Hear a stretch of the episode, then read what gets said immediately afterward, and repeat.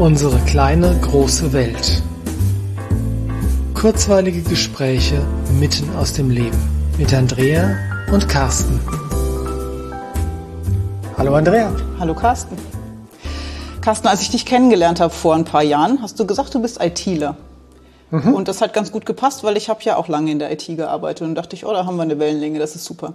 Und ein paar stimmt. Wochen später habe ich rausgefunden, dass das gar nicht die ganze Wahrheit war, dass du in Wahrheit inzwischen was ganz anderes gearbeitet hast.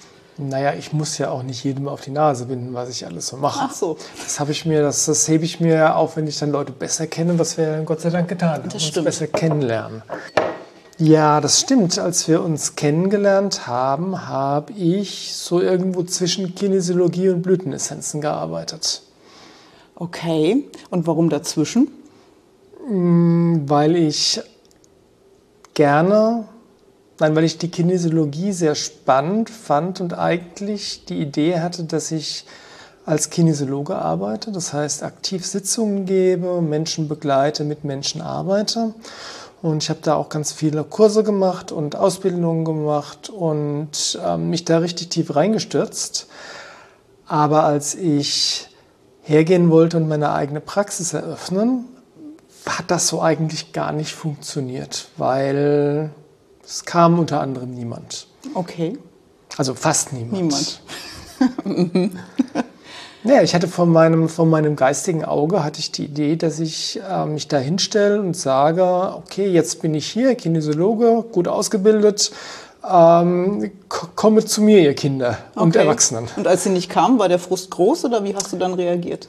Auf einer Ebene war das schon frustrierend, weil ich hatte alles gemacht, wie ich gedacht habe, dass man es machen sollte. Also ich habe, wie gesagt, dafür gesorgt, dass ich gut ausgebildet bin, dass ich mich sicher fühle in dem, was ich mache, dass ich den Menschen auch was anzubieten habe, ähm, habe eine Webseite gemacht, habe Visitenkarten gemacht und alles Mögliche. Und ähm, bisher war ich es immer gewohnt, dass wenn ich was Neues anzubieten habe, sei es den Kunden, den Menschen, der Welt oder wem auch immer, dass das dann auch quasi von selbst angenommen wird. Mhm.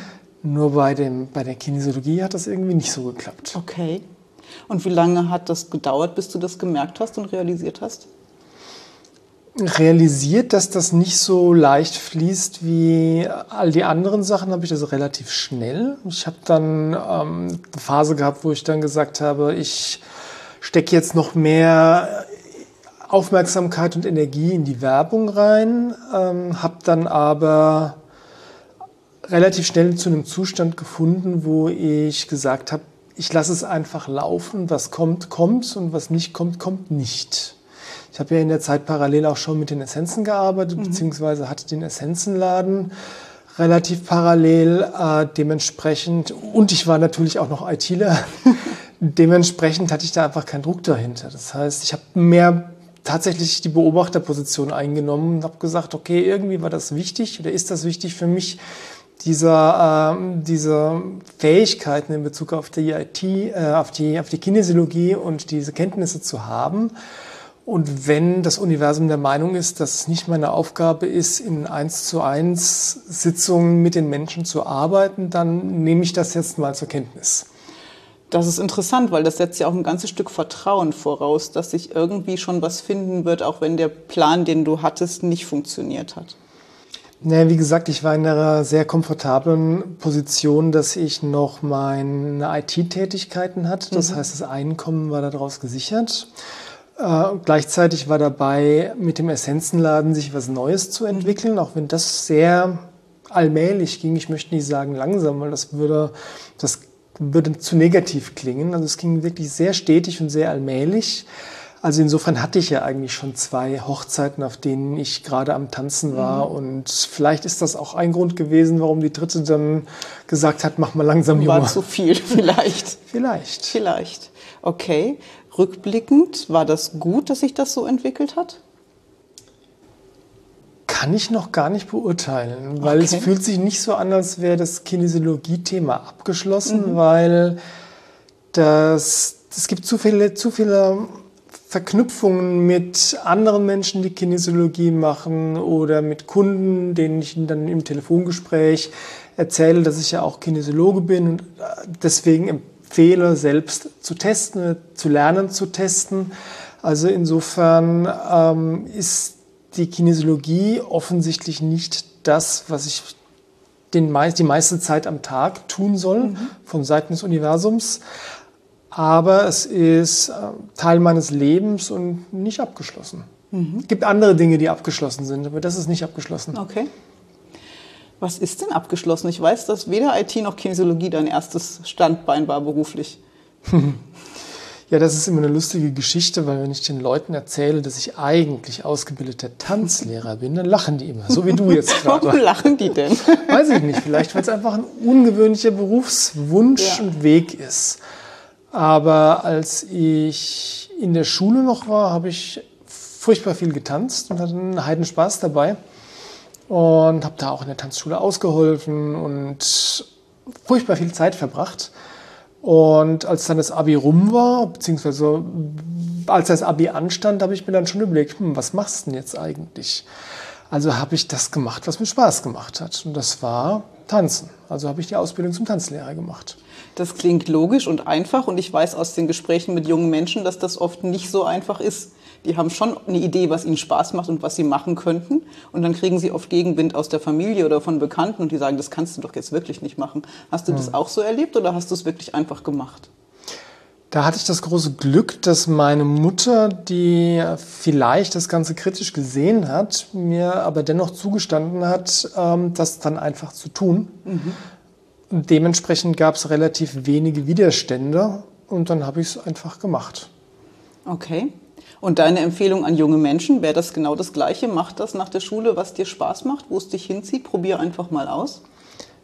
Ja, mit der Prämisse, dass man sowohl das Bauchgefühl in dem Sinne, was macht mir Spaß, als auch die, den Verstand mit ins Boot nimmt.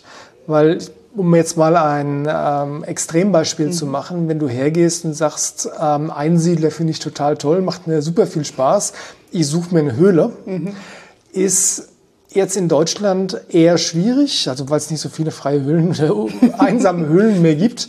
Einerseits und andererseits gibt es einfach auch Notwendigkeit. Du brauchst was zu essen, du brauchst was okay. zu trinken, du brauchst vielleicht Klamotten. Also insofern ähm, ist es meiner Meinung nach, es ist extrem wichtig, das zu machen, was einem Spaß macht. Oder äh, zumindest mal äh, nicht Dinge zu tun, von denen man von vornherein weiß, dass sie einmal keinen Spaß mhm. machen werden.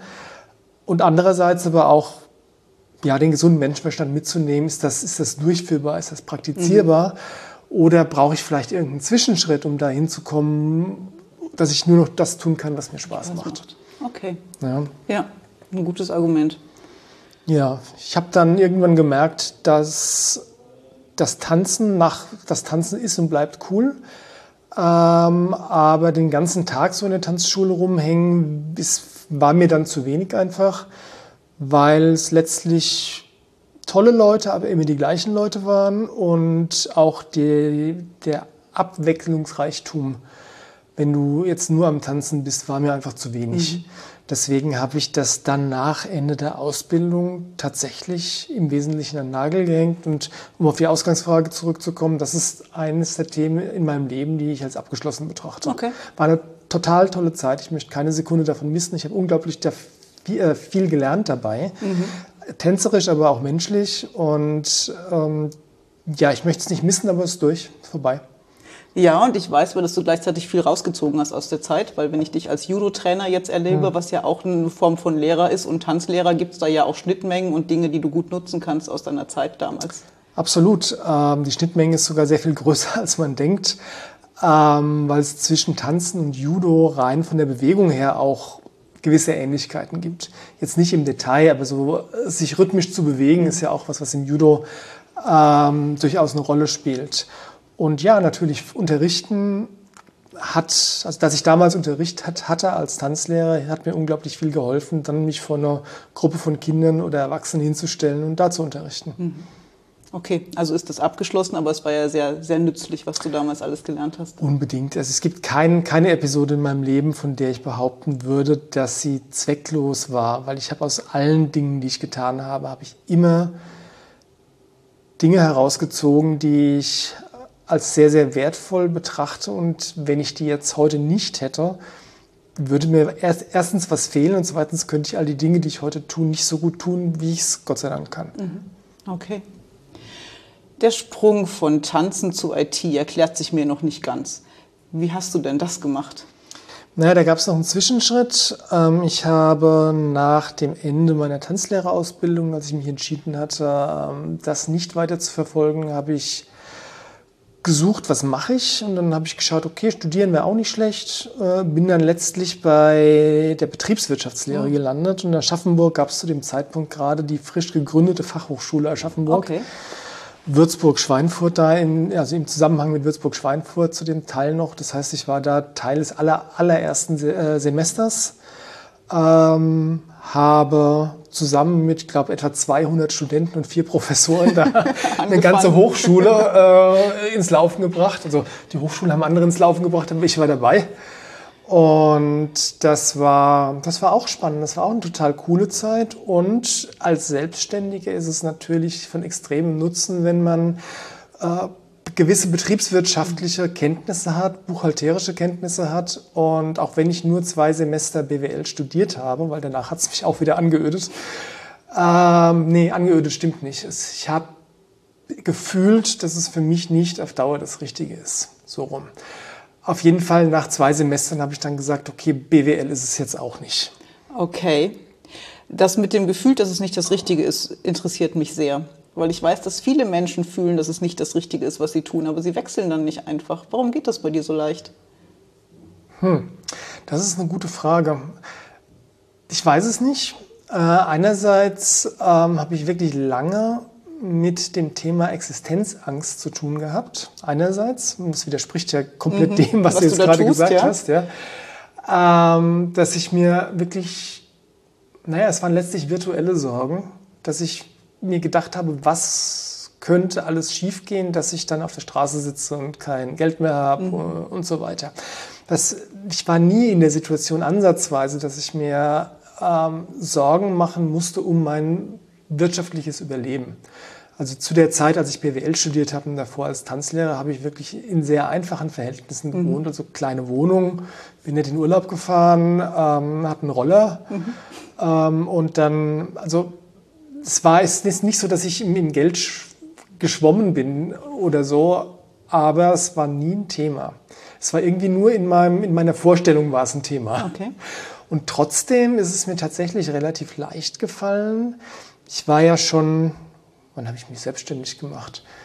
99, nee, früher, das muss 96 äh, gewesen sein mhm. oder so, habe ich angefangen. Das war so die Zeit, wo, wo jeder, ähm, der wusste, wie man einen Computer ein- und ausschaltet, äh, sagen konnte, ich bin IT-Fachkraft, ähm, ich, äh, ich, kann ich, da was. Ich kann da was. Und die Unternehmen kamen und haben die Leute mit Kusshand gesucht. Mhm. Ja.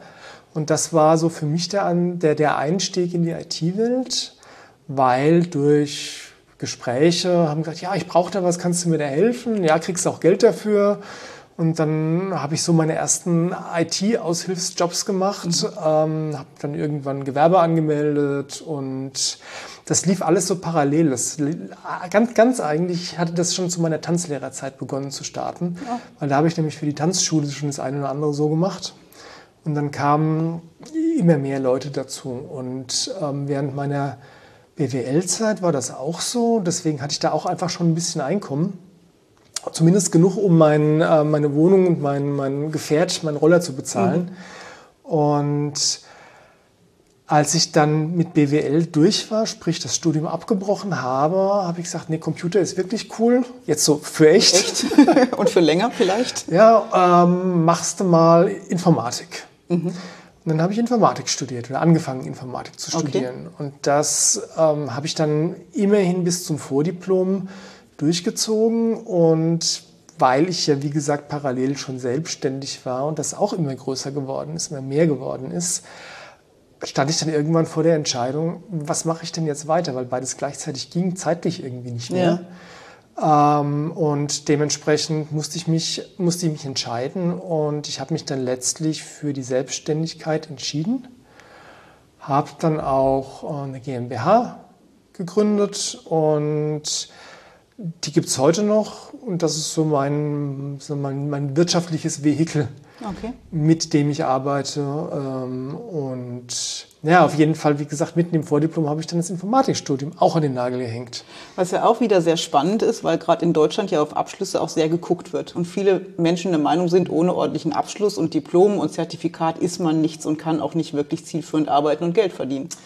Das stimmt, ähm, habe ich auch über lange Jahre immer so ein klitzeklein bisschen mit mir gehadert, weil ich mir gesagt habe, wenn das mit der Selbstständigkeit irgendwie schief geht, dann hast du ja ein Tanzlehrerdiplom. Und mit einem Tanzlehrerdiplom jetzt irgendwie eine Familie zu ernähren, wird schwer. Ähm, gleichzeitig ist es aber auch so, dass ich mir schon sehr, sehr lang sehr sicher bin, dass für mich die Unabhängigkeit und die Freiheit, was meine Arbeit angeht, einen so großen Stellenwert habe, ha haben, dass ich mir letztlich gar nicht vorstellen kann, irgendwo angestellt zu sein. Okay.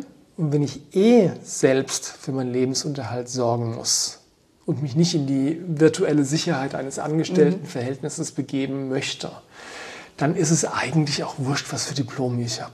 Solange du kannst, was du tust und dich gut verkaufen kannst. So, naja, das mit dem gut verkaufen ist, genau, es gibt ja Menschen, die verkaufen sich besser, als sie eigentlich nichts. können. Äh, Ich bin tatsächlich ein großer Freund davon, das auch zu können, was man tut. Und ich glaube, ein, eine Sache ist mir immer zugute gekommen, weil ich habe keine Angst. Also keine Angst davor zu sagen, äh, ich probiere jetzt mal was aus. Okay, Und ich habe einen heiden Spaß daran, mich in neue Dinge einzuarbeiten, neue Fähigkeiten zu erlernen. Ähm, Das klappt auch meistens ganz gut, Mhm. so dass ich in, in relativ überschaubarer Zeit einfach mir ein gewisses Maß an Wissen aneignen kann. Und das hat schon, wie gesagt, in meinem Leben schon so oft gut funktioniert, dass ich auch keine Angst habe, dass wenn jetzt aus irgendeinem Grund sich meine Lebenssituation wieder drastisch ändern würde, dass ich dann nicht wieder irgendwas finden würde, womit ich meinen Lebensunterhalt bestreiten kann. Das ist eine tolle Grundeinstellung, die würde ich vielen mehr Menschen wünschen. Ich glaube, dann sähen viele Leben anders aus. Das ist so. Und ich bin mir, also ich habe keine Ahnung, weshalb ich jetzt mit dieser Grundeinstellung gesegnet bin. Ich empfinde es als einen Segen, so ist, Ist so es, ist ja. es wirklich, weil ich ja, mir einfach nicht so viel Sorgen machen muss. Gleichzeitig kann ich aber auch nachvollziehen, dass Menschen, die jetzt in einem Angestelltenverhältnis sind oder den bisherigen Teil ihres Lebens immer einen dasselbe gemacht haben oder einen, in einem Beruf gearbeitet haben, sage ich mal so, dass es für die ein großer Schritt sein kann, zu sagen, ich probiere jetzt einfach mal was Neues. Insbesondere, wenn eine Familie hinten dran hängt. Na ganz klar, die ernährt werden will und Ja. die Bedürfnisse hat. Ja. Ja, also ich kann das super gut verstehen. Letztlich ist es aber, also ich bin, da bin ich tatsächlich Bauchmensch. Also ich habe ein toll funktionierendes Gehirn, da bin ich auch sehr dankbar für, aber da bin ich wirklich Bauchmensch, weil ich könnte niemals, niemals längere Zeit irgendwas machen, wo ich mich nicht wohlfühle, wo ich nicht glücklich bin, nur des Geldes wegen. Also klar, bevor ich jetzt irgendwie obdachlos werden würde, würde ich auch Dinge machen, die, äh, die mir keinen Spaß machen. Ja, übergangsweise. Übergangsweise, genau, das ist der wesentliche Aspekt dabei. Und mit der Klarheit, also meine Leidensfähigkeit, was Unglücklichsein angeht, ist sehr, Sehr sehr gering. gering. Deswegen ist mein Drang, Dinge zu tun, die mich erfüllen, die mir Spaß machen, ähm, sehr, sehr groß. Und das klappt ja wunderbar. Das klappt hervorragend. Ich habe ja jetzt nach dem, nach dem Informatikstudium und der IT, das habe ich zehn Jahre gemacht, kam dann irgendwann die Kinesiologie und die Essenzen in mein Leben. Und auch da, irgendwie ist es schon so, dass ich da auch geführt bin, weil ich, ich erinnere mich noch sehr gut dran, ich bin in Essenzen-Mission in Kanada gewesen, bei, den, bei der Sabina Pettit von den Pazifik-Essenzen auf einem Seminar. Das hatte sich ganz kurzfristig ergeben. Also ich, sie hat mich angesprochen, willst du nicht kommen? Äh, und dann bin ich anderthalb Wochen später bin ich losgeflogen nach Kanada. Das war mega spontan. spontan. Und ich bin da zurückgekommen aus Kanada nach dieser Zeit mit den Essenzen an diesem Ort und den Leuten, die mit den Essenzen arbeiten. Und ich bin da zurückgekommen in die, in die Firma, für die ich als Freiberufler da gearbeitet habe, IT-technisch. Und ich wusste, hier, hier werde ich nicht bleiben. Das wusste ich in dem Moment. Und ich bin auch, ich glaube, ich bin am Wochenende zurückgekommen und montags dann wieder in die Firma gegangen und freitags bin ich zum Geschäftsführer gegangen und habe gesagt, hören Sie zu, ich finde es hier super. Ich weiß aber, dass ich nicht ewig bleiben werde. Ich möchte ganz gern einen Tag die Woche jetzt weniger arbeiten. Mhm. Wie gesagt, ich war ja nicht angestellt, sondern Freiberufler. Insofern ging das relativ einfach und relativ gut. Und habe ich gesagt, ich werde mich langfristig hier verabschieden. Das wird noch dauern, aber das ist mein Plan. Mhm. Und das hat er dann zur Kenntnis genommen. und genauso habe ich es dann aber auch gemacht. So genau, genauso wurde es möglich, dass ich es mache. Weil ich habe dann über, sie, über einen Zeitraum von sieben Jahren habe ich tatsächlich sukzessive immer weiter reduziert im Bereich der IT. Mhm. In dem gleichen Maße sind die Essenzen groß geworden, so dass ich dann, und ich habe das nicht geplant, dass das sieben Jahre sind, ist fast ein bisschen kitschig, aber es waren tatsächlich sieben Jahre, so dass ich dann nach diesen sieben Jahren gesagt habe, so und jetzt höre ich ganz mit meinem IT-Business auf und mache nur noch Essenzen. Und dadurch war es ein ganz sanfter Übergang ne? von dem einen zum anderen. Das war ein mega sanfter mhm. Übergang. Ähm, ist ein Traum, weil ich habe in der Zwischenzeit auch Menschen kennengelernt, die ähm, das so knall auf Fall gemacht ja. haben, die gesagt haben, okay, ich kann jetzt nicht mehr in die Bank gehen als Banker, ich muss jetzt was anderes mhm. machen. Und das ist mega anstrengend. Insofern war ich da immer in einer sehr gesegneten Position habe auch viel dafür getan. Also es ist nicht so, dass mir das alles zugeflogen mhm. ist. Aber ich habe immer, Gott sei Dank, das richtige Gefühl gehabt, was muss ich jetzt tun, um den nächsten Schritt machen zu können. Und das ist auch einfach wichtig. Und das zum Abschluss vielleicht äh, noch was, was ich da allen mitgeben kann, die in einer ähnlichen Situation sind. Es ist ungemein wichtig, auf sein Bauchgefühl zu hören. Das Bauchgefühl sagt uns, was die nächsten Schritte sind. Mhm. Und um den Bogen zurückzuschlagen, wenn wir dann noch unseren Verstand mitnehmen und schauen, wie kann ich das so hinkriegen, dass es auch funktioniert, dann kann uns eigentlich gar nichts passieren. Das klingt super, super gut. Ja. Ja, ich glaube, das lassen wir als Schlusswort stehen. Das ist okay. Und verabschieden wir uns für heute. Ja. okay. Ja, vielen Dank. Ja, bis zum nächsten Mal, würde ich sagen. Bis zum nächsten Mal. Macht's gut. Tschüss. Tschüss.